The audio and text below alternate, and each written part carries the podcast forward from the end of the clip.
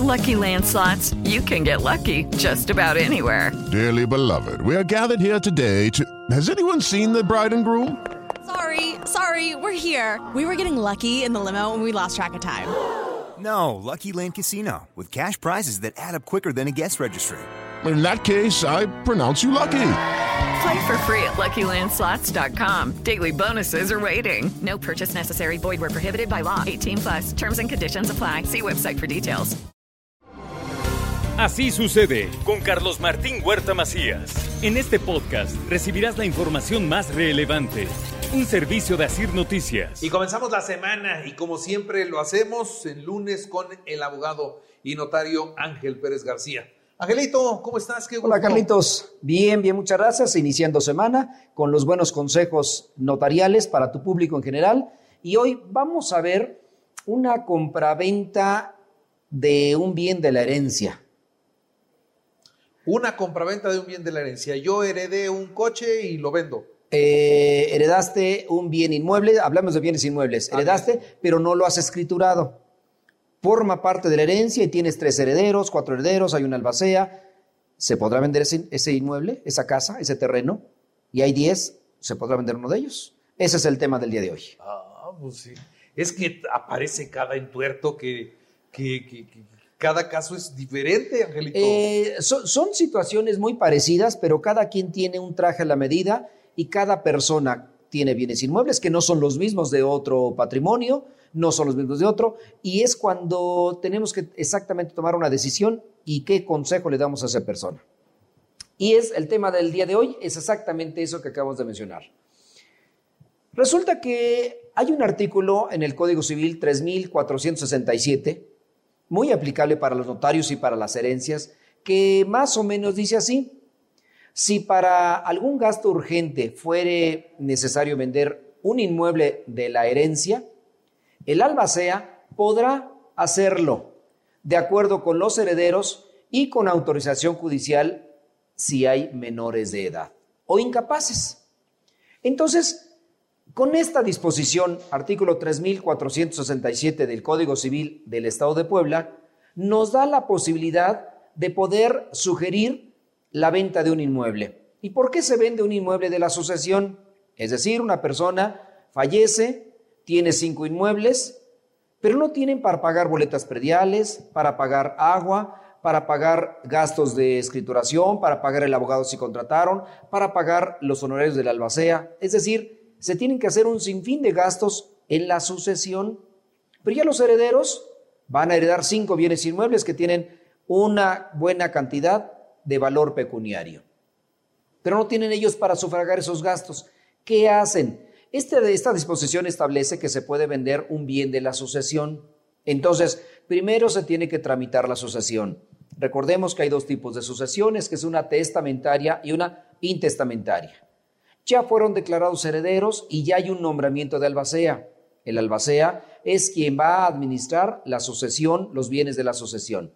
Entonces, en ese momento surge la necesidad de vender un bien inmueble porque nadie tiene para pagar impuestos, derechos, boleta predial, y hoy precisamente surgió un, asunto de esa magnitud, que la sucesión, la persona que falleció, tiene su boleta predial y deben más de 70 mil pesos.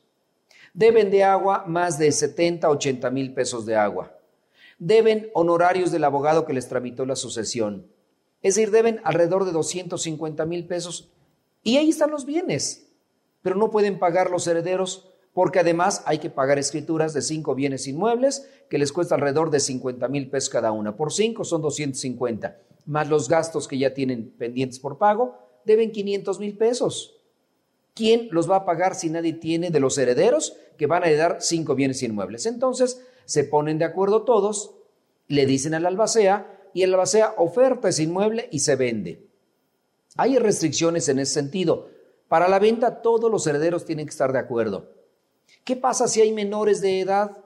Y hay un menor de edad que tiene 16 años y sí está de acuerdo, pero no puede otorgar su consentimiento a través de la albacea porque es un menor de edad. La ley establece una restricción en ese sentido y tiene que haber una autorización judicial, es decir, un juez va a autorizar la venta de los derechos de hereditarios que le corresponden a ese menor para poder disponer de ese inmueble. Y entonces teniendo esa autorización judicial, ese menor y todos los mayores de edad y el albacea podrán disponer de ese inmueble y escriturarlo en favor de ese tercero que esté en aptitud de comprar ese, ese bien inmueble. Entonces ya tendrán los recursos suficientes.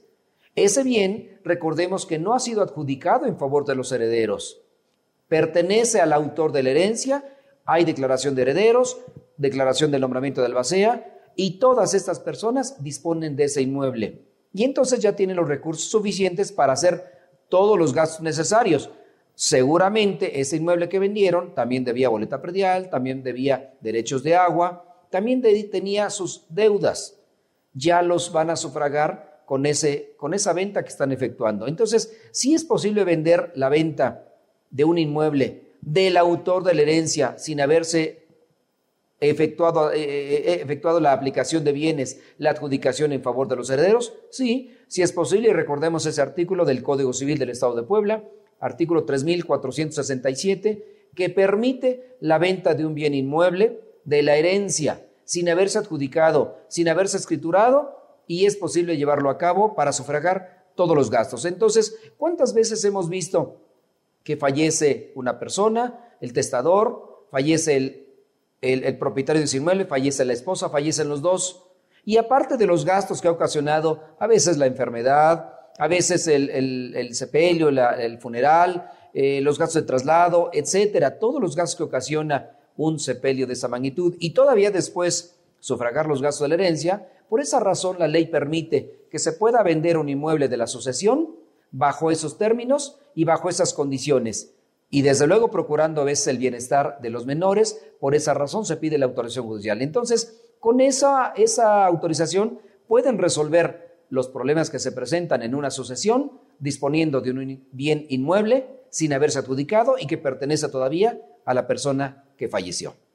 Ese es el tema del día de hoy y creo que es, es de gran ayuda para aquellas personas que pueden el día de mañana pasar en un, en un, en un hecho parecido al que les estoy comentando. Ahora, ¿Cómo ves, Carlitos? Tú dices, si se puede, y efectivamente ya nos explicaste cómo se puede, pero dices, pero deben estar de acuerdo todos los herederos. Uh, eso es bien difícil. Es, es complicado, es complicado, pero aquí estamos tratando de vender un inmueble convenciendo a todos los herederos que la prioridad es sacar adelante la sucesión. Y no solamente estamos viendo ese bien inmueble, sino todos los bienes, todo el patrimonio que conforma la sucesión. Y si son cinco y van a deshacerse de uno de ellos, lo más seguro es que se pongan de acuerdo. Y si no, por esa razón, las sucesiones tardan tantos y tantos años por no ponerse de acuerdo. Es que yo pongo un ejemplo. Dejaron cinco bienes y son cinco herederos, uno a cada uno. Sí. ¿Quién es el que se sacrifica? Eh, Y ahí es a donde se atora. Ahí es donde vienen los problemas. Pero yo creo que tratando de mediar, de conciliar, podemos encontrar un punto medio para sacar adelante los cinco bienes, ganar lo más por lo menos. ¿Es posible? Sí. ¿Hay diferencias? Sí. ¿Es complicado? Sí. No es sencillo. Sin embargo, es una salida para poder hacerlo y la ley lo permite en ese sentido. El notario asesora y ayuda a eso. Claro, claro, esa es la parte importante, que acudan ante el notario, van a la notaría y se les aconseja qué pueden hacer para solucionar sus problemas. Recuerden que el notario no está del parte ni de uno ni de otro. Es el notario uno de los principios importantes sobre los que actúa como notario es la imparcialidad y con ello sacamos adelante muchos asuntos, porque además también la calidad de mediador y que la ley lo permite, nos permite sugerirles, opinarles y la decisión la toman ellos en beneficio de su patrimonio. Muy bien, pues Angelito, como siempre, muchas gracias. Con muchísimo gusto para ti y para tu público, Carlitos. Es el abogado y notario Ángel Pérez García. Así sucede con Carlos Martín Huerta Macías. La información más relevante, ahora en podcast. Sigue disfrutando de iHeartRadio.